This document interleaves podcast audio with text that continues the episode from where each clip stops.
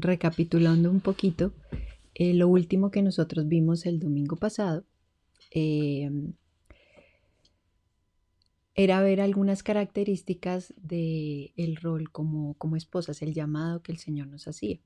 Y nosotros al final vimos unas características en Proverbios 31. Vimos que realmente esto es imposible de, de cumplir a menos de que estemos en Cristo, de que realmente eh, seamos nacidas de nuevo, de que el fruto del Espíritu Santo esté en nosotras.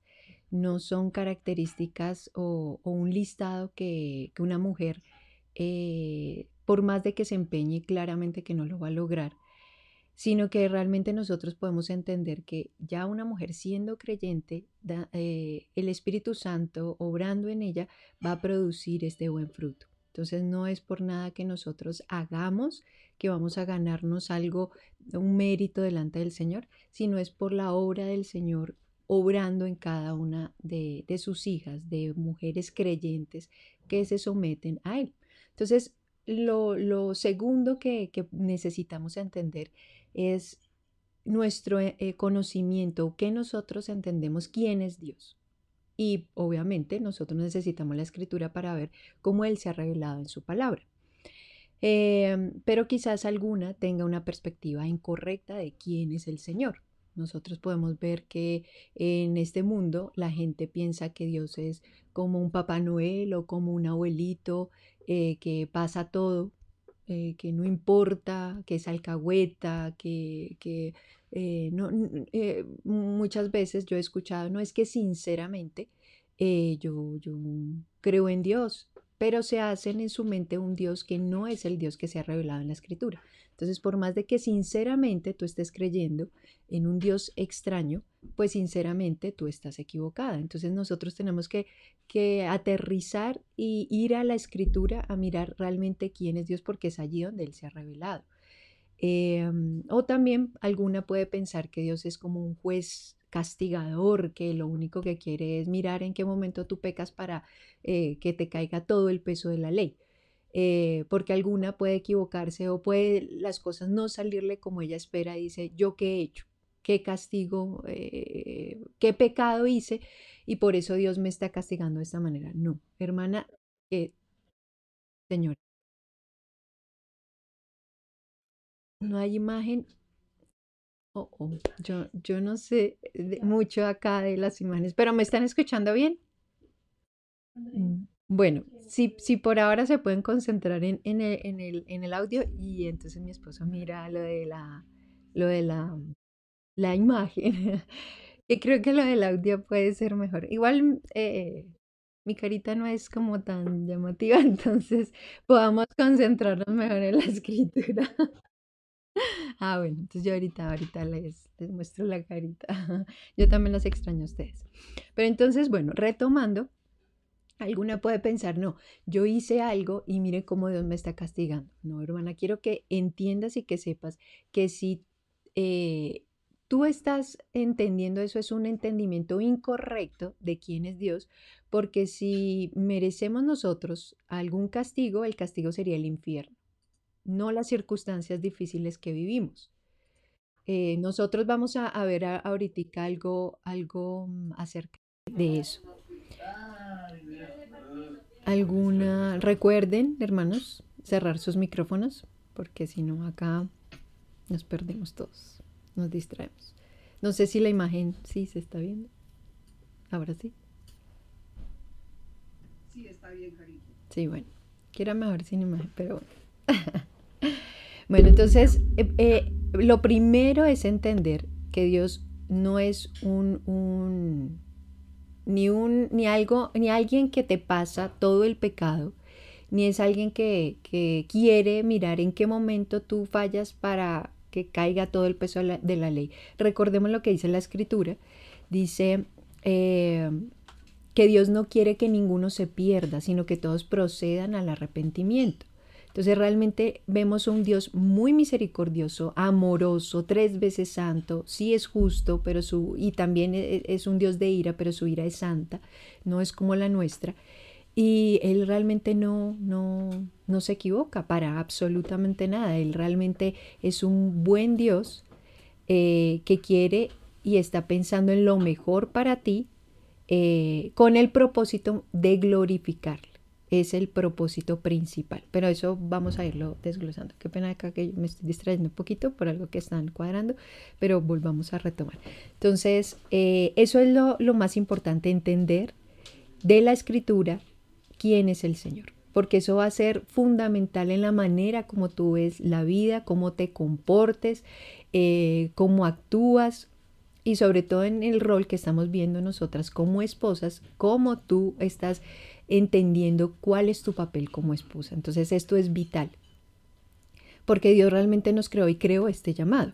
Y si no entendemos cómo el Señor nos ha creado y para qué nos ha creado, pues vamos a estar yendo por un camino que posiblemente no es el camino que el Señor quiere para cada uno. Entonces lo primero que vamos a ver es eh, la autoridad protectora de Dios. Y quiero que recuerden esto, autoridad protectora. O sea, es muy importante entender que Dios es nuestra autoridad, la autoridad de cada una de nosotras. Pero su autoridad sobre nosotras es una autoridad protectora, es una autoridad buena. Quizás nosotros relacionamos y por experiencias tú puedes decir, no, la autoridad es el, sinónimo para ti es algo muy malo.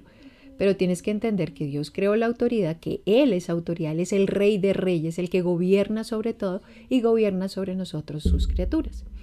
Entonces nuestra perspectiva de la vida debe tener a Dios como centro y no a nosotras mismas. Por tanto, debemos servirle en vez de que Él nos sirva a nosotras. Y en ocasiones nosotras estamos esperando que Dios sea como un mesero que le hacemos un montón de listados como si fuéramos al mercado a, pedirle tal cosa, a pedirle por lo otro, por esto, por esto, por esto, pero nunca entendemos que nosotros necesitamos someternos a Él. Nosotras somos sus siervas, Él es nuestro rey. Él acá no está para que nos sirva, nosotros necesitamos servirle a Él.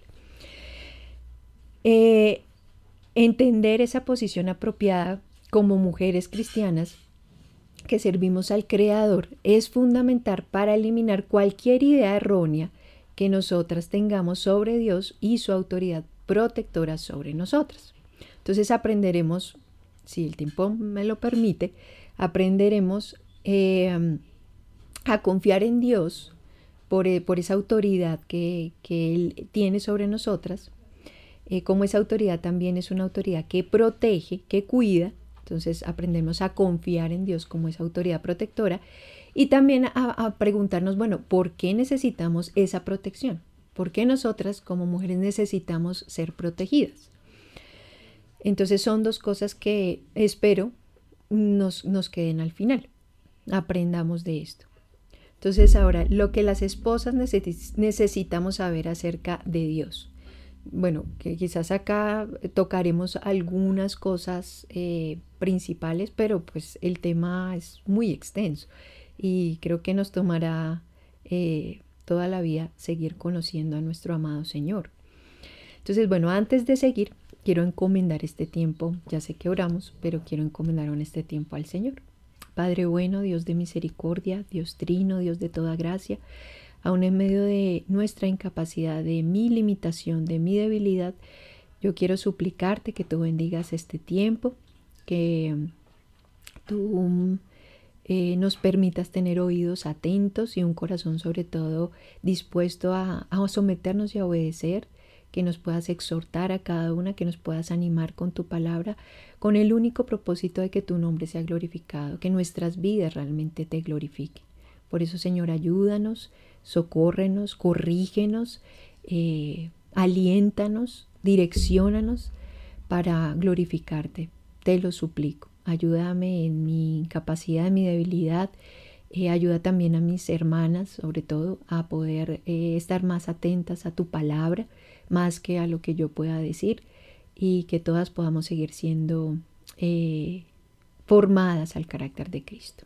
Alabado sea tu santo nombre y en el nombre de tu Hijo oramos. Amén. Bueno, lo primero que necesitamos saber acerca de Dios es entender que Dios ha planeado un ministerio para cada una de nosotras como esposas, que quizás obviamente vamos a hablar mucho del rol de la esposa porque pues es el tema que nos, nos eh, atañe hoy, pero no quiero con esto que una soltera, eh, o sea el estado civil que tengas, eh, se sienta por el contrario desanimada, sino mucho más alentada a, mm, a poder estar dispuesta a señoras conmigo lo que tú quieras, aun si en un futuro tú me tienes para ser una esposa, yo necesito aprender a prepararme y sobre todo este entendimiento acerca de Dios, pues no solamente lo necesita una esposa, sino lo necesita toda mujer creyente como lo veíamos la vez pasada. Entonces Dios ha planeado un ministerio para cada una de nosotras. Y Génesis 2.18, eh, bueno, como lo veíamos, acá yo lo busco rápido, ustedes lo pueden buscar allí, anotarlo, sobre todo en los textos bíblicos son vitales. Que yo diga no mucho, pero la escritura sí. Entonces dice, y Jehová, y dijo Jehová a Dios, no es bueno que el hombre esté solo, le haré ayuda idónea para él. Entonces Dios creó una esposa para Adán, que sería su ayuda idónea. Entonces si tú eres una esposa, Él también ha determinado tu ministerio principal y tu papel en la vida. El propósito primordial eh, y primero es glorificar a Dios, pero en, la manera en que lo, él, él lo ha planeado. ¿Y cómo ha planeado? Pues que nosotras, que cada una como esposa seamos ayudas idóneas de nuestros esposos. Ese es, es lo, lo, primero, entender que Dios tiene un ministerio para ti. Entonces el ministerio no es en otro lugar, no es que tú dediques mucho tiempo a otro lugar, a otras mujeres incluso eh, fuera, sino que si tú eres una mujer casada, tu ministerio principal es tu esposo y así tú vas a glorificar al Señor. O sea, el propósito de tu vida es glorificar al Señor. Y Dios ha querido que la manera en que le glorifiquemos sea como ayudas idóneas de nuestros esposos. Y acá eh, nosotros cuando vimos e, este tema ya hace años atrás, desglosamos muchas cosas, pero algo que quería animarlas es que el ser ayuda idónea de tu, de tu esposo no es ayudarle en lo que tú piensas que él necesita ayuda, sino es ayudarle en donde él realmente necesita tu ayuda. Para eso hay que preguntar, porque puedes tú ayudarlo en algo donde él realmente ni siquiera necesita eso. Eh, entonces es algo muy importante entender que somos ayudas idóneas de nuestros esposos y así es la manera como Dios ha planeado que sirva, le glorifiquemos. Ese es un ministerio, nuestro ministerio primordial. Lo segundo, Dios es bondadoso, justo y misericordioso. Y el Salmo, vamos a leer el Salmo 116, verso 1, verso 2 y verso 5. Eh, dice lo siguiente. Amo Amo a Jehová, pues ha oído mi voz y mis súplicas, porque ha inclinado a mí su oído. Por tanto, le invocaré en todos mis días. Clemente es Jehová y justo. Sí, misericordioso es nuestro Dios. Entonces nosotros vemos que acá nos está diciendo que Dios es bondadoso, justo y misericordioso. Y acá el texto nos está invitando a que Dios ha escuchado mi voz, mi súplica y como mujeres, como esposas, eh, nosotros tenemos que regocijarnos y alentarnos porque el Señor dice en su palabra que está escuchando nuestra súplica, está escuchando nuestra voz y posiblemente hay muchas mujeres eh, que están eh, en un matrimonio complicado, difícil, ya sea porque su esposo es inconverso o porque están teniendo eh, ciertas dificultades ahora en el matrimonio, pero cuán alentador ha sido este texto, aunque lo meditaba, pues ha oído mi voz y mi súplica. Hermana, anímate porque tú puedes ir al Señor a, a, derramar aún tu corazón delante de Él, a clamar a Él para que Él te escuche, entienda lo que pasa, porque Él realmente entiende, sabe lo que tú deseas, lo que tú anhelas, pero sobre todo sabe lo que cada una de nosotras necesitamos. Y se ha inclinado a mí su oído, por tanto le invocaré en todos mis días. Claro, necesitamos buscarlo desesperadamente, suplicarle, ir a Él cada día, porque sin Él no somos nada. Y si Él ha inclinado su oído a escucharnos, pues ¿por qué no buscarlo mucho más desesperadamente y mucho más constantemente? Dice, clemente Jehová, justo y misericordioso es nuestro Dios. Y ha sido tan bondadoso, nos ha salvado, nos ha justificado en Cristo y su misericordia es inagotable que te ha dado lo que no merecemos. A ti y a mí nos ha dado lo que no merecemos. Nos ha dado una gracia increíble, desbordante. Entonces por eso necesitamos aún entender esto primordial para saber que nuestro rol es, nuestro ministerio es muy importante, pero no estamos solas para ejecutarlo. Dios, por medio de su bondad, de su misericordia, de su gracia, aún de su, de su justicia en Cristo, nos da todo lo que necesitamos para poder ejercer este llamado. Por otra parte, dice, eh, otra cosa importante de entender, acerca de Dios es que el poder y el conocimiento de Dios son ilimitados. Y acá vamos a leer otro texto. Salmo 147, 3 y 5. Salmo 147, 3 y 5. Él sana a los quebrantados de corazón y venda sus heridas. Grande es el Señor nuestro y de mucho poder su entendimiento es infinito. Entonces, debido a que el poder y el entendimiento de Dios no tienen límites, Él sabe lo que tú sientes, lo que necesitas y sabe lo que es mejor para cada una de nosotras. Eh, y cómo glorificarle al máximo es también lo que Él desea. Sabe cuando aún tu corazón está abatido, está entristecido, sabe cómo cuidarnos, pero aún en medio de ese abatimiento, de ese quebrantamiento, Él también tiene el poder ilimitado de poder restaurar ese corazón. Entonces, busquémosle mucho más. Posiblemente nosotras, ninguna en la, eh, va a decir eh, que no dependemos del Señor o que eh, no entendemos que Dios sea todopoderoso, todo suficiente. No, todas quizás si les preguntaran a cada una, ustedes podrán responder, Dios es todopoderoso, todo suficiente, sustentador, eh, bueno, y todos sus atributos, comunicables e incomunicables. Pero el punto es, ¿qué está pasando contigo en la vida cotidiana? Eh, ¿Realmente estás dispuesta todos los días no importa el horario, a someterte a decir, Señor, te necesito, ayúdame, o estás viviendo tu vida muy rápido em, sin buscar al Señor y en la práctica termina siendo una vida que está dependiendo de tus fuerzas y no está dependiendo del Señor. Entonces, una vida en la práctica autosuficiente, no dependiente del Señor. Entonces, es algo de poder evaluarnos cómo está aún nuestra vida. ¿Le estoy buscando? Y ahorita, ejemplo, las esposas que somos mamás, estamos viendo cómo aún esto es una necesidad, pero cambia, cambia mucho, pues por los horarios y todo, pero eso no puede ser una excusa. O sea, si yo me excuso en que eh, realmente estoy muy cansada, estoy muy agotada, eh, no me alcanza el tiempo, pues se va a ir así tu día, tu semana, tu mes, tus seis meses, tu año y eh, te pierdes. Entonces necesitamos entender que nosotras, y aún mucho más como mamás, necesitamos buscar mucho más al Señor. Orando en medio de, darle lechita al bebé, de cambiarlo. Hay muchas oportunidades de poder, aún en medio de, del sueño, Señor, por favor, ayúdame, dame gozo, dame fortaleza, pero ayúdame a buscarte porque lo necesito.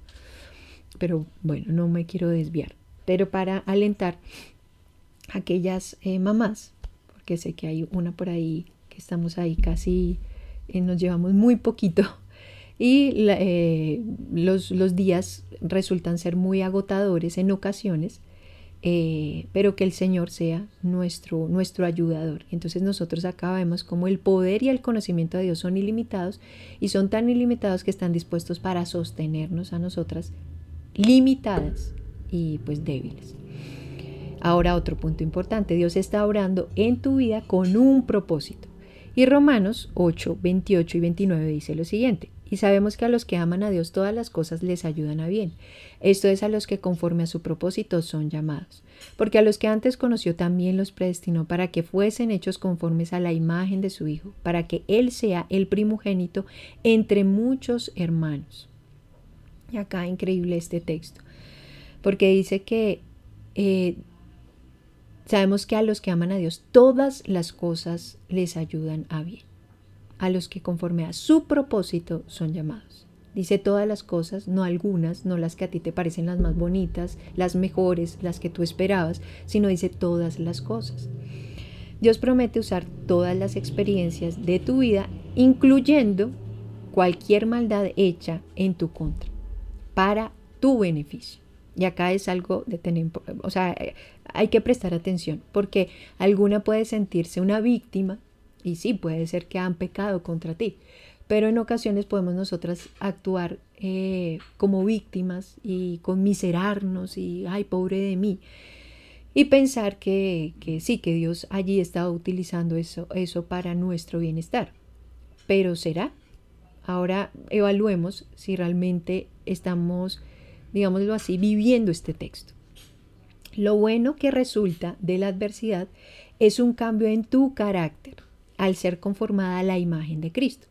Entonces, así que si has vivido una situación difícil en tu contra, se han pecado contra ti, y estás llevando o estás respondiendo mejor de una manera piadosa, tu actitud, tu carácter está cambiando para pensar de una manera más bíblica y has podido responder diferente, aún con, con, con piedad a la situación, gózate porque Dios está orando en tu vida.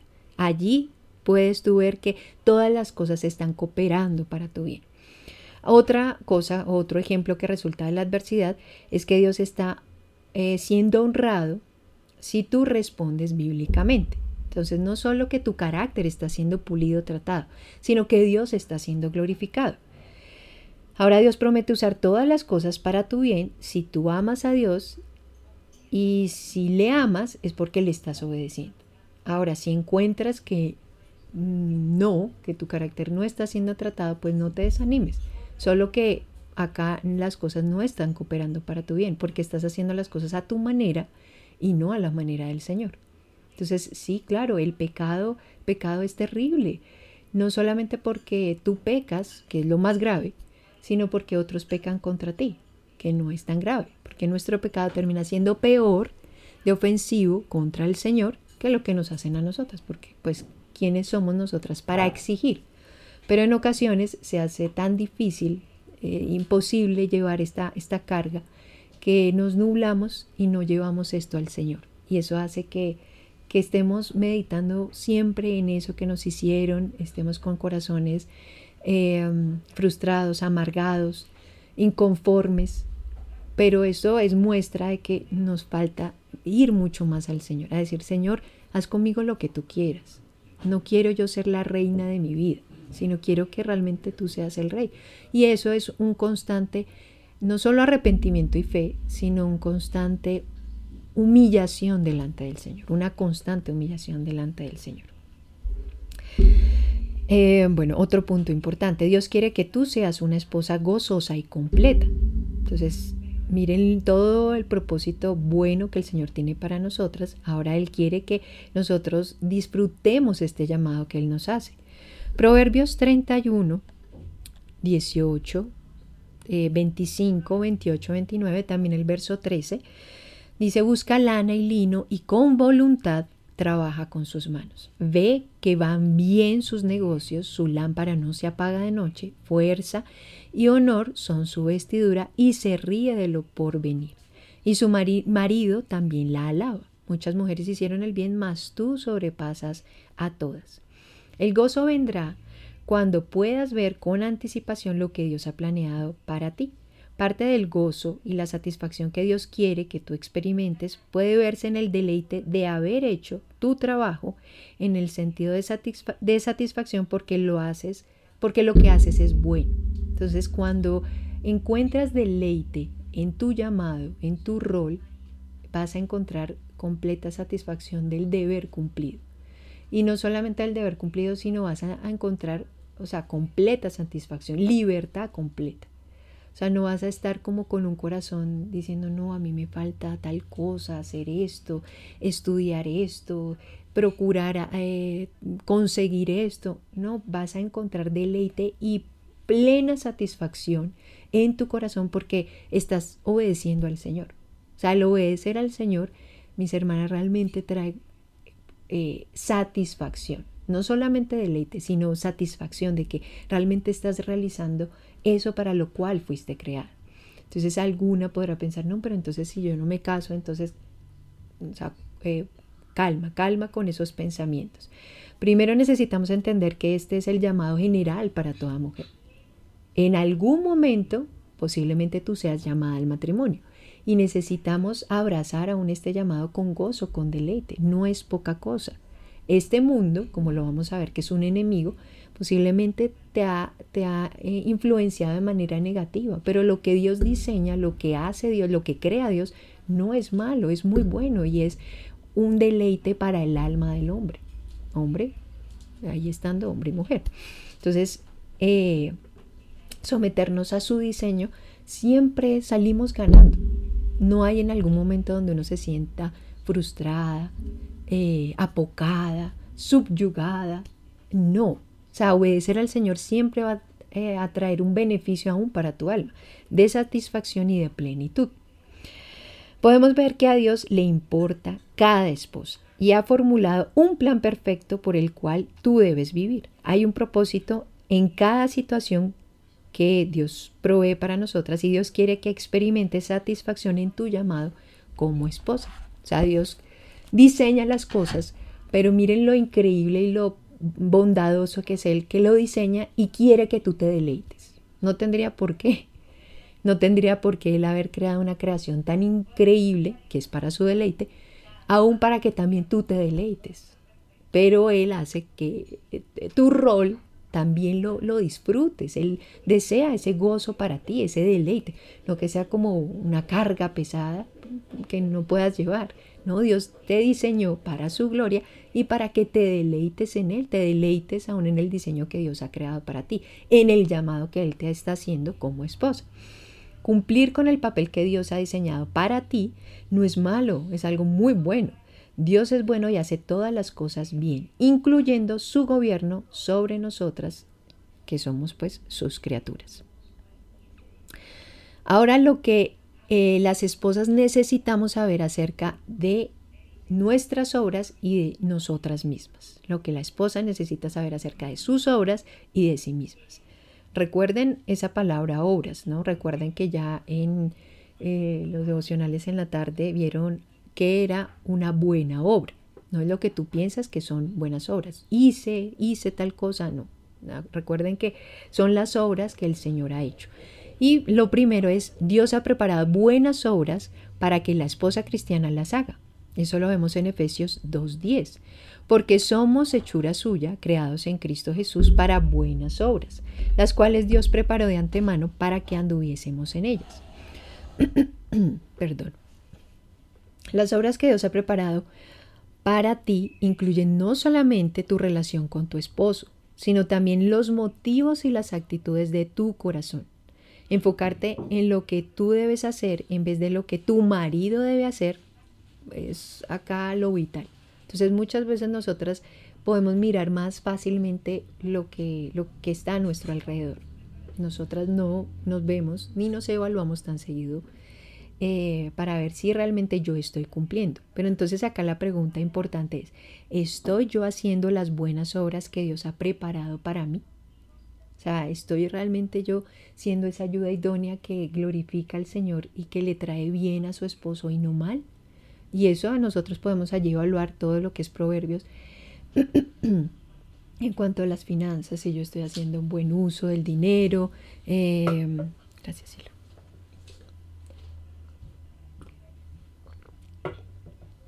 del trabajo con los hijos, eh, aún de cómo nosotros expresamos nuestra inconformidad con ellos. Y para eso necesitamos preguntarle, no decirle muchas veces, aun cuando estemos muy molestas eh, y posiblemente estamos hiriéndolos más, acabándolos más y les estamos dando más mal que bien. Todo porque en últimas tú quieres eh, pues mostrar tu, tu molestia. Entonces para eso necesitamos humillarnos y decir, bueno, ¿de qué manera yo puedo presentarte mi, inconformidad, mi molestia, mi, mi, mi desagrado? Porque pues en las relaciones hay conflictos. Pero el punto no es evitar los conflictos, sino solucionarlos de una manera piadosa. Eh, dejar sin solucionar algo no trae nada bueno. Eh, posiblemente es crear cinismo en el hogar pero solucionarlos a tu manera pues tampoco va a ser bueno. Hay que solucionarlos de una manera bíblica. Entonces la pregunta acá es que Dios ha preparado buenas obras para ti, pero ¿estás haciendo tú esas buenas obras? ¿O te estás centrando más en si tu esposo cumple o no, como si fueras tú la mamá de él? Y no te estás centrando en si realmente tú estás cumpliendo al Señor lo que Dios ha preparado para ti. Entonces, no somos mamás de nuestros esposos, somos esposas. Ya cada una tendrá sus hijos, pero tu esposo no es tu hijo. Eso es una falta de respeto grave. Bueno, ahora lo segundo que necesitamos entender nosotras de las obras y de nosotras mismas, que las buenas obras de la esposa cristiana tienen valor eterno. Entonces, anímate, porque aún eh, aquella esposa que está orando en silencio, de pronto su marido no es creyente, Dios sabe eh, que aún tu labor como esposa tiene un valor eterno. Así de pronto en ocasiones se burlen, te critiquen, no, no te entiendan. Si te estás sometiendo a Él y realmente tienes un corazón donde el Señor te está guiando a ser piadosa, anímate, tiene un valor eterno. Dice 1 Corintios 3, del 13 al 14, la hora de cada uno se hará manifiesta porque el día la declarará, pues por el fuego será revelada y la hora de cada uno, cual sea, el fuego la probará. Si permaneciera la obra de alguno que sobreedificó, recibirá recompensa. Entonces tú no esperas acá, eh, aunque muchas esperan un aplauso momentáneo, eh, podamos nosotras más bien esperar lo que el Señor nos pueda decir al final, buena sierva y fiel. En lo poco has sido fiel, en lo mucho te pondré. No tanto por donde nos coloque Él, sino por, ver que realmente nos sometimos a Él y con gusto y con agrado le obedecimos. Porque queremos realmente someternos a nuestro Dios, a nuestro Señor, a nuestro Padre, nuestro Pastor, nuestro todo, con gozo, con agrado. Y no pues eh, resultar como, Señor, sí te amaba, pero en, en, en, eh, en la vida práctica ese amor no lucía como tal porque no me sometí a ti. Creo que ninguna quiere esto. Entonces Dios promete a nosotros como creyentes recompensas eternas. Entonces no quieras solamente un aplauso momentáneo o que te agradezcan. Hay veces las mujeres pueden estar muy eh, resentidas o amargadas porque hiciste un montón de cosas y nadie las aplaudió, ni siquiera te agradecieron. Bueno, allí te estás dando cuenta que tú estás trabajando para los hombres y no para el Señor. Eso no quiere decir que los esposos no sean considerados o agradecidos o los hijos. Acá si algún hijo me está escuchando o algún esposo. Pero hermana, trabaja para el Señor. Si lo miraron, te felicitaron, te aplaudieron, no importa, sino que si lo hiciste para el Señor, vas a encontrar allí deleite porque el Señor sí se está dando cuenta. Entonces tu trabajo tiene una recompensa eterna, pero entiende que necesitamos entender que trabajamos para Él y no ni para nosotras mismas, ni para nuestra vanagloria, ni, ni en últimas para que el ojo del hombre lo vea, sino para glorificar al Señor. Em, bueno, eh, otro punto importante, la esposa cristiana no tiene que temer. Primera de Pedro 3:6 dice, como Sara obedecía a Abraham llamándole Señor, de la cual vosotras habéis venido a ser hijas, si hacéis el bien sin temer ninguna amenaza. Dios es el que determina lo que es correcto y lo ha revelado claramente en su palabra. Por tanto, ¿por qué estarías tú temerosa de hacer lo correcto? Tal vez temer ser herida, desilusionada, avergonzada o usada es lo que te priva de hacer lo correcto. Entonces no, no temas. O sea, realmente hay que entender que nuestro temor sí debe ser del Señor, debemos temer al Señor, pero no temer hacer las cosas correctas. Aún si hay un esposo que te está pidiendo que peques, que mientas, que hagas lo malo, no temas hacer lo correcto, no temas hacer lo bueno. Y aún poder decirle respetuosamente, no puedo yo someterme en eso a ti porque estaría yo defraudando al Dios que me compró con su sangre. Entonces la esposa cristiana no tiene que temer ni hacer el bien, ni me tiene que temer el, el decir, no, no hay por qué pecar. Mm, otro punto importante, el enfoque de la esposa cristiana debe estar en Dios, no en sí misma. Dice Hebreos 12, del 1 al 2, este texto eh, me encanta. Por tanto, nosotras, nosotros, perdón, también, teniendo en derredor nuestro tan grande nube de testigos, despojémonos de todo peso y del pecado que nos asedia, y corramos con paciencia la carrera que tenemos por delante, puesto los ojos en Jesús, el autor y consumador de la fe, el cual por el gozo puesto delante de él sufrió la cruz, menospreciando el oprobio, y se sentó a la diestra del trono de Dios. Entonces, miren cómo es un gran aliento, un gran ánimo eh, que Dios nos da para estar eh, enfocadas en Dios y no en nosotras mismas, que es el mismo ejemplo de Cristo. O sea, Cristo por el gozo puesto delante de él sufrió la cruz y obedeció en todo a su Padre. Y podemos nosotras ser alentadas a poder estar centradas en el Señor porque hemos ya recibido todo lo que se necesita para la vida y para la piedad. Estamos unidas a Cristo. Eh, está Cristo obrando en nosotras para poder Mm, glorificar al Señor en tu labor, en tu llamado como esposa. Entonces, ¿por qué, no, no rogarle al Señor mucho más enfocarnos en Él más que en nosotras mismas? Dice, nota que el enfoque de Cristo estuvo en el gozo puesto delante de Él. Él hizo el trabajo que Dios le mandó a hacer a pesar de la humillación. Entonces su enfoque debe estar, tu enfoque debe estar eh, en cumplir el plan que Dios ha preparado para ti, eh, glorificando al Señor, deleitándote como esposa y um, enfocándote en que tu labor es glorificar al Señor, honrarle, pero deleitarte en lo que haces y vuelvo a, repetir, no buscar el, el ojo del hombre o no estar centrada en ti misma, porque si no va a ser muy frustrante. Tú en ocasiones tienes, tú y yo tenemos perspectivas o, esperamos cosas, eh, expectativas, gracias, tenemos expectativas incorrectas o equivocadas.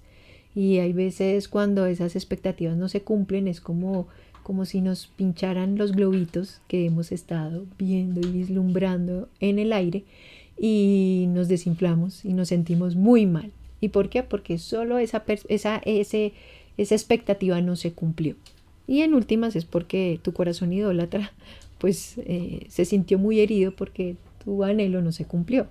Pero si se cumple el propósito del Señor, pues eso es lo que importa. Entonces acá necesitamos ir mucho más al Señor, entender que mm, Él eh, le deleita, le deleitó obedecer al Padre y podemos nosotros rogarle ese mismo corazón para que quite mucho más ese egoísmo que hay en nosotras y podamos deleitarnos en obedecer, en hacer las cosas a la manera del Señor y no a la nuestra.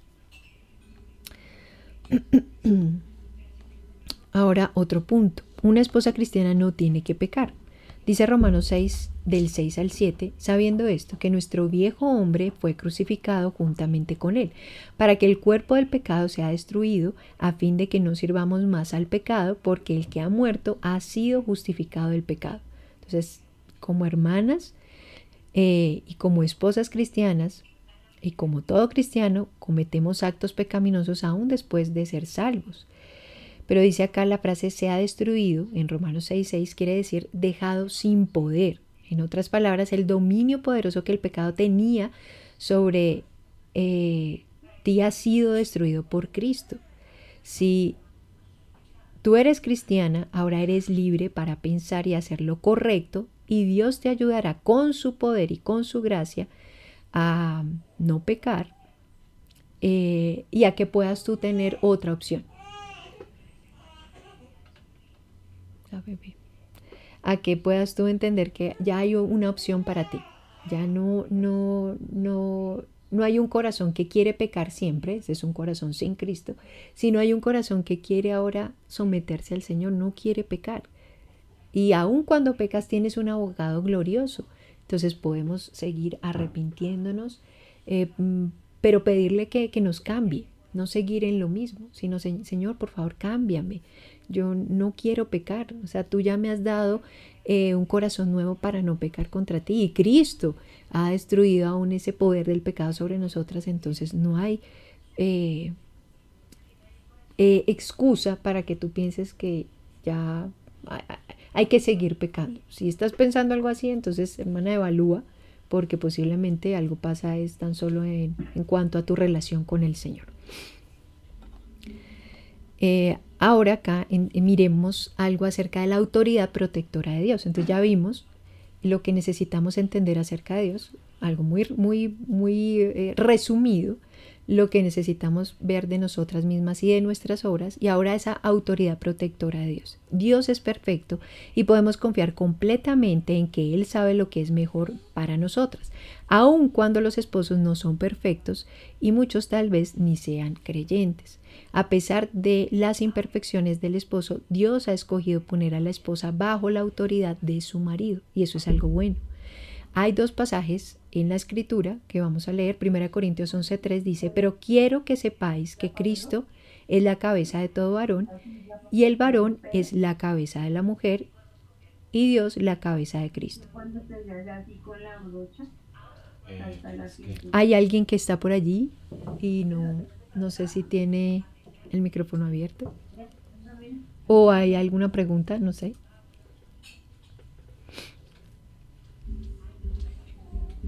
Bueno, y, la, y, el segundo texto dice Efesios 5:23, porque el marido es cabeza de la mujer, así como Cristo es cabeza de la iglesia, la cual es su cuerpo, y Él es su Salvador. Miren que acá dice que la cabeza de em, el marido, perdón, sí, la cabeza de, dice porque el marido es cabeza de la mujer, así como Cristo es cabeza de la iglesia, la cual es su cuerpo, y Él es su Salvador.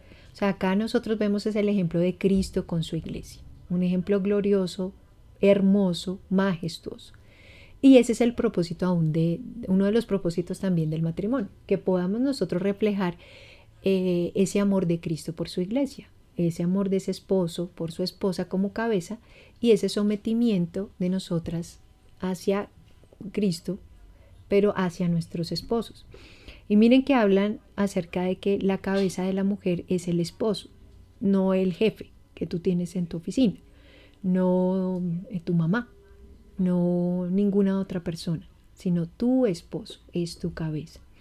Y Dios ha diseñado esto así. Sea, Dios creó esto desde el Edén, antes de la caída. Esto no, estos roles no, no se, sí se tergiversaron por la caída, pero no se cambiaron. Dios eso lo creó bueno, porque nosotros vemos Génesis 1 y 2 que nos habla de toda la creación del Señor, aún de los roles, y dice que todo lo que Dios hizo fue bueno y en gran manera. Entonces Dios diseñó este, este diseño, vuelvo a, a redundar, pero lo diseñó muy bueno. Y aún hace parte allí ese rol como esposa y como nuestros esposos, como nuestras cabezas. Y acá vemos algo importante.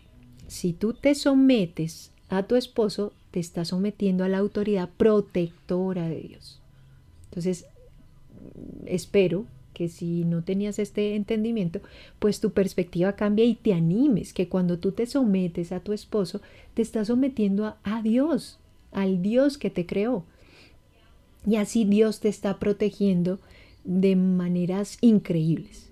Nosotros podemos mirar en la escritura como, ejemplo, Sara en su momento no se sometió a su esposo, le dio órdenes a su esposo, hizo lo que ella quiso, como eso trajo repercusiones desastrosas, graves, eh, pues tan así que ella ya tenía una sierva, que ya había una riña entre ellas, todo por hacer su voluntad. Eh, pero nosotras podemos ver a una Abigail, eh, cómo ella se sometía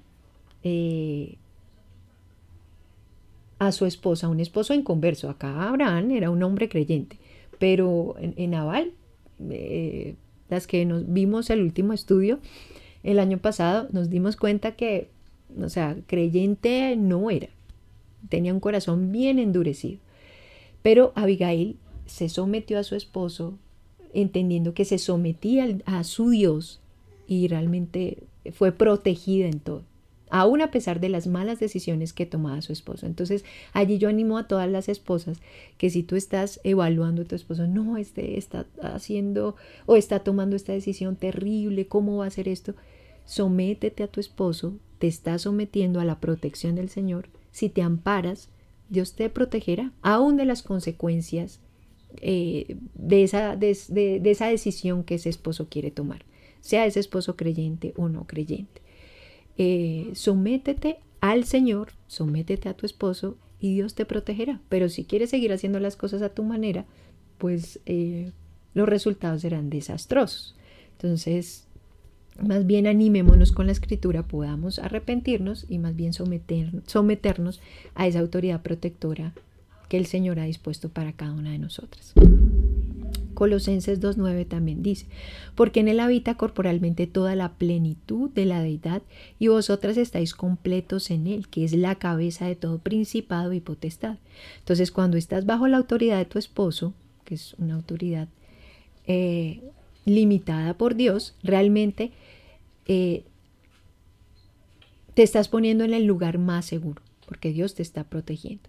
En la voluntad de Dios tú estás allí. Dios te ama y Él es bueno, por lo cual no necesitas temer de que hacer lo que Él te manda va a ser una va a ser en, en un mal para ti, sino todo lo contrario. Hay provisiones adicionales de, que Dios ha dado en su palabra para protegerte. Y por eso vamos a mirar lo que necesitamos las esposas entender o por qué necesitamos entender que necesitamos protegidas y de qué necesitamos protección. Entonces, lo primero, eh, necesitamos ser protegidas de la influencia del mundo que ese mundo tiene sobre nosotras. Dice primera de Juan 2.16, porque todo lo que hay en el mundo, los deseos de la carne, los deseos de los ojos y la vanagloria de la vida, no proviene del Padre, sino del mundo. Sin duda, todos nosotros hemos sido influenciados por la forma de pensar de este mundo los valores humanistas y los propósitos mundanos. Todas estas cosas son contrarias a los caminos de Dios. Un ejemplo de los valores mundanos es la creencia feminista de que la identidad y satisfacción de una mujer vienen de su educación y de su carrera profesional. Entonces, si eh, tú estás pensando en, que tu carrera, ser mucho más exitosa, eh, en que tu valor está en que si tú estudiaste y haces un PhD, un máster, haces esto, lo otro, si tú estás eh, viendo o, o entendiendo que tu identidad está en eso que haces, estás muy equivocada, porque la identidad debe estar en lo que Dios ha hecho de ti, en que eres una hija nueva, eres una nueva criatura en el Señor, en que eres una hija del Señor. Esa debería ser nuestra identidad, que estamos ahora en Cristo. Pero si tu identidad tú la estás, eh, no sé, encontrando en lo que tú puedes hacer, en una carrera, en una profesión, en el dinero que puedes ganar, eh, no sé, en los logros que puedes conseguir, eh, mi querida amiga, estás yendo por un camino bastante frustrante, desalentador y equivocado. Y estás siendo permeada demasiado con lo que este mundo te ofrece. Entonces eh, estás siendo atrapada y vemos que uno de los enemigos que tenemos es el mundo. Entonces cuidado con esto. O sea, tu identidad no puede estar en eso. O sea, entonces en el momento en que, no sé, te echen, eh, pierdas todo lo que conseguiste supuestamente con tu esfuerzo, ¿qué va, a ser de ti? Te vas a morir de, la, de, la desesperación, de la depresión. Pero si tú entiendes que tu identidad está en Cristo y que Él ahora ha hecho de ti una nueva criatura, la perspectiva cambia completamente. Tu, tu identidad no puede estar centrada o, no lo puedes encontrar en lo que haces, sino en lo que eres en Cristo. Entonces con esto tenemos que, cuidarnos. Eh, la Biblia dice que ser cuidadosas de tu casa es una virtud, lo dice Tito 2.5, aunque desgraciadamente la filosofía feminista concerniente al papel de la mujer ha penetrado todos los aspectos de nuestra cultura y incluyendo aún la, la iglesia, que ve esta virtud como algo desastroso. Ah, estás en la casa, ah, no haces nada. No, tu identidad tampoco está en lo que tú haces o dejes de hacer, sino en que eres una nueva criatura en Cristo. Porque entonces también una mujer que está en la casa puede estar también tan frustrada, entendiendo, ay, yo miren mis amigas de la universidad, todo lo que han ganado y lo que han conseguido, pero yo aquí en la casa, siendo esposa y madre, ah, qué terrible. Pues si tienes esa misma perspectiva, lo único que vas a hacer es querer como, como competir. Y aún cuando llegue tu esposo, quieres mostrarle todo lo que tú hiciste aún en la casa para que te digan, uy, wow, increíble la mujer tan, eh, no sé, eh, poderosa que hay. No, estás sufriendo del mismo mal de la esposa que de la mujer que está afuera. Entonces, cuidado, esposas, de, de ser influenciadas por este mundo. El ser cuidadosas de nuestra casa es una virtud. Es algo eh, que Dios ha diseñado para nuestro bienestar, para el deleite.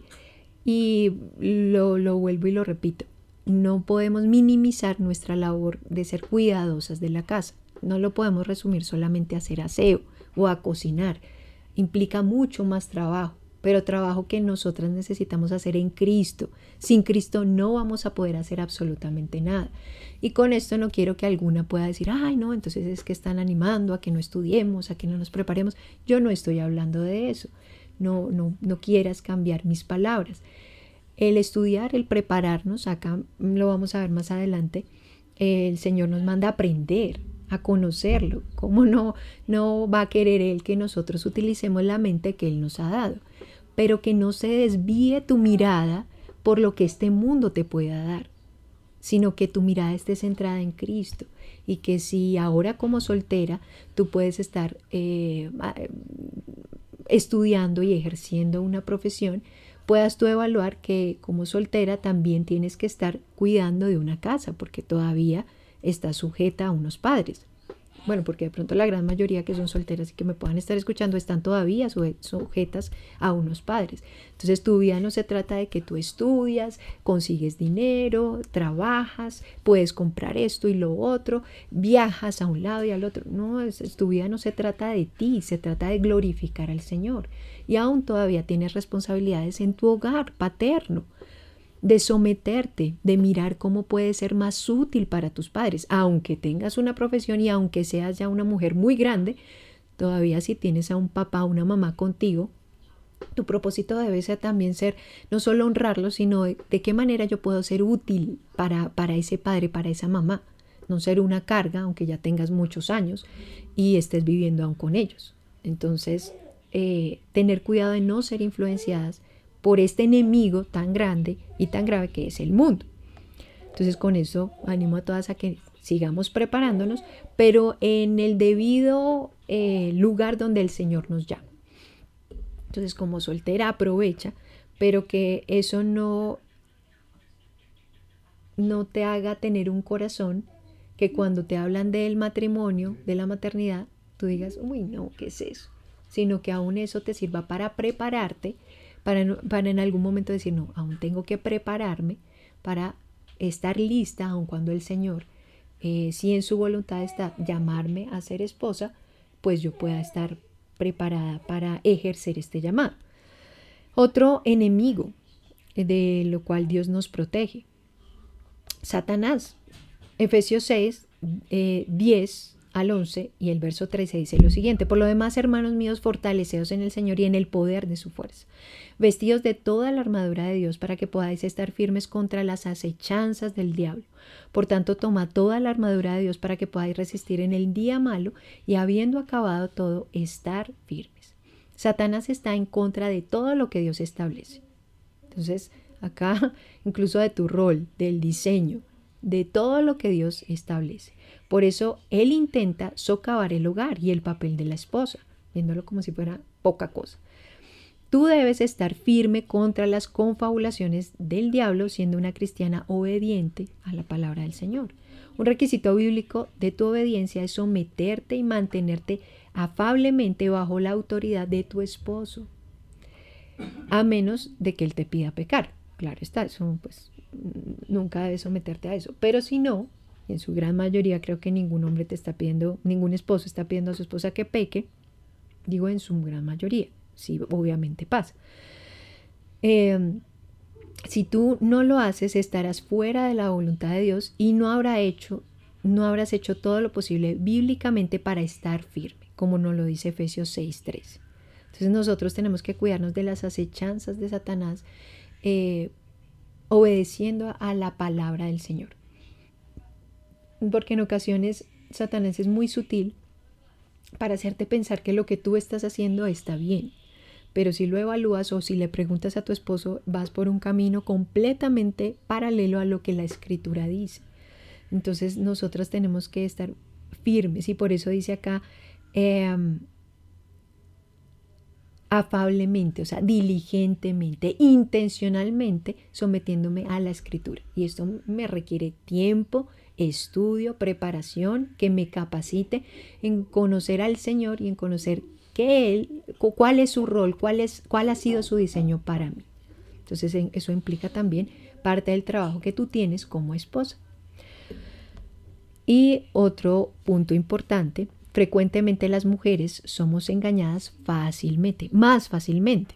Lo encontramos en primera de Timoteo 2, 11 al 14. La mujer aprenda en silencio con toda sujeción, porque no permito a la mujer enseñar ni ejercer dominio sobre el hombre, sino estar en silencio, porque Adán fue formado primero, después Eva. Y Adán no fue engañado, sino que la mujer, siendo engañada, incurrió en transgresión. Este texto me encantó.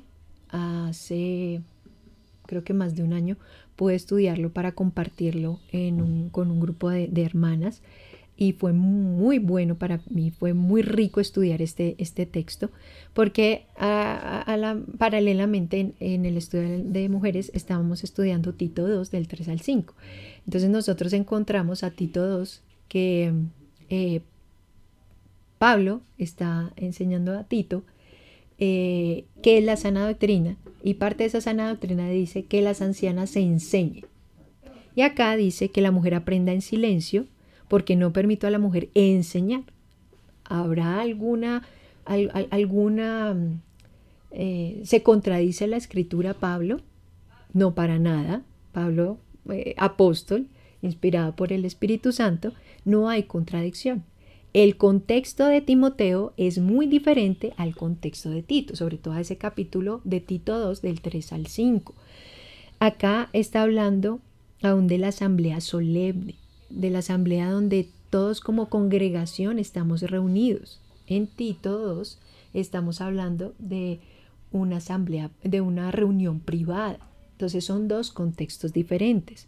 Acá eh, Pablo, nos está el apóstol Pablo, está diciendo que la mujer aprenda en silencio con toda sujeción. Dice porque no permito a la mujer enseñar ni ejercer dominio sobre el hombre, sino estar en silencio. Uy, Pablo, ¿por qué? Porque esto tan, tan brusco, tan, tan duro. No, no, no. Pablo solo se está remitiendo a Génesis, al, al diseño original. Dios le ha dado roles, estamos hablando acá del rol de la mujer, y también le ha dado un rol al varón dentro de la congregación. Entonces, si nosotras nos ponemos a hacer el papel del hombre, entonces, ¿quién va a hacer el papel del hombre? Si le estamos quitando al hombre el ejercer el llamado que Dios le ha demandado. Entonces, aparte de eso, estamos desobedeciendo. Por eso es que bíblicamente nosotros observamos que no hay pastoras. Eh, hay un diseño que Dios estableció desde el principio, el hombre como cabeza, la mujer como ayuda idónea, y esto no hace ni al hombre más ni a la mujer menos. Lo hace en un en un conjunto perfecto, para que en últimas el nombre del Señor sea exaltado, para que el trabajo que el hombre y la mujer ejercen y eh, tan amalgamadamente resulten, wow, Dios tan increíble, tan poderoso, como diseñó todo perfecto. Nosotros podemos ver la creación eh, el ciclo, no sé, del agua, eh, cómo las plantas se alimentan, la fotosíntesis, absolutamente todo, y uno dice, wow, vemos el ojo humano y vemos esa, esa máquina increíble, bueno, digo un solo órgano porque el resto de los órganos eh, vemos como, uy, el Señor es perfecto. ¿Y por qué no miras eso mismo en los diseños y en los roles que el Señor le ha dado al hombre y a la mujer? Tenemos que decir, wow, Dios es perfecto, no se ha equivocado.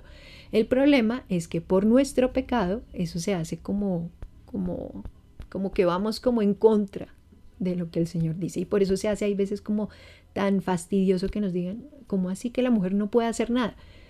Acá no nos dice que la mujer no puede hacer nada. Acá nos está orientando de qué la mujer puede hacer y el hombre qué puede hacer. Entonces, hermanas, ya el hombre tiene un rol, un diseño, ahora porque tú no ejerces el tuyo y va a ser de tanto beneficio para la congregación, para las familias, para mm, eh, la sociedad, aún para los pastores, porque así los vas a alentar en su, en su labor y sobre todo para tu esposo y en últimas para que el nombre del Señor sea glorificado. Entonces, por eso el Señor dice que en la asamblea solemne nosotras podamos aprender, o sea, no nos dice que no hagamos nada, que estemos allá como ceros a la izquierda, no, acá nos está diciendo, eh, tómate ese tiempo para aprender, antes muy tierno el Señor. Yo quiero que aprendas en silencio, que pongas atención, que me conozcas más con toda sujeción. O sea, que podamos humillarnos y, someternos con toda sujeción. Porque no nos es permitido enseñar. Porque no permito a la mujer enseñar ni ejercer dominio sobre el hombre. Porque el hombre es la cabeza, no nosotras. Sino estar en silencio. Y el silencio muestra humillación, muestra respeto. No muestra que, que, te están apocando, sino muestra que estás teniendo un corazón que se quiere someter con gozo y con respeto al Dios que te creó. Porque Adán fue formado primero, después Eva. Esto es una, algo que pasó en la, en la caída. Y Adán no fue engañado, sino que la mujer siendo engañada incurrió en transgresión.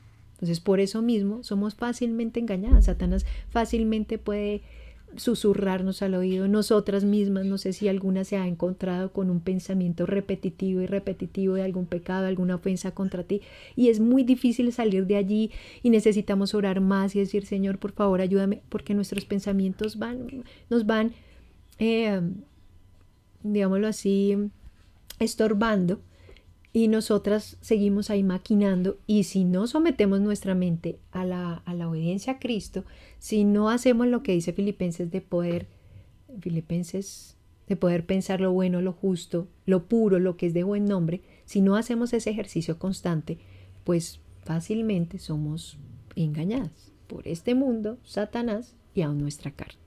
Entonces, hermanas, eh, esto lo dije así muy rápido, entender que este texto de Primera de Timoteo 2, 11 al 14 está hablando de la asamblea pública, lo puedes leer todo el primer capítulo de Timoteo, eh, capítulo 2, parte del 1 y parte del 2, y puedes leer Tito, es una carta muy cortita, eh, todo el capítulo 2 y vas a entender que el contexto en el que Pablo está hablando, tanto a Tito como a Timoteo, son dos contextos diferentes.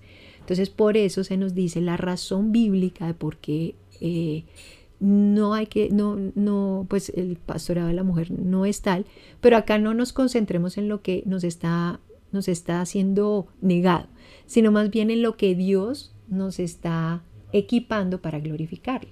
Entonces, hay muchas cosas que el Señor nos ha permitido hacer, ser ayudas idóneas de nuestros esposos, eh, ejercer ese, ese llamado de poder ser sus ayudas, aun como nosotros lo vemos en la Trinidad, de someternos gozosamente, de poder cumplir el plan y el diseño del Señor para nosotras, poder cumplir ese ministerio con gozo y de que en últimas Dios sea glorificado. Hay muchas cosas que, que necesitamos hacer. Evaluarnos, arrepentirnos si es necesario arrepentirnos, si tenemos un corazón que, que no, que es autosuficiente, egoísta y que más bien quiere hacer las cosas a nuestra manera, arrepentirnos y poder decirle al Señor, Señor, más bien dame un corazón humilde que se quiera someter a tu señorío, a tu gobierno y en últimas pues a, la autoridad que tú has colocado sobre mí, que es mi esposo, eh, como en el caso también de la soltera, pues sus padres. Entonces que, podamos someternos con gozo, con deleite, con agrado para cumplir el plan del Señor para nosotras y para glorificar al Señor. Entonces, bueno, hasta aquí, miren, o sea, es algo muy, muy, muy rápido, pero, pero bueno, no sé si hay alguna pregunta, si nos da tiempo, creo que de pronto ya nos da tiempo para preguntas, pero, pero bueno, yo espero que haya sido de aliento, de ánimo. Em, y bueno, hasta aquí, hasta aquí mi, mi, mi tiempo de estar con ustedes. Eh, yo le ruego al Señor que a pesar de mi, de mi torpeza, pues el Señor pueda ayudarlas a que se centren más es en la escritura, en que puedan seguir meditando estos textos y que el Señor pues pueda cumplir su propósito en cada una de nosotras. Entonces, un, Un saludito para todas y bueno, Señor les, les bendiga.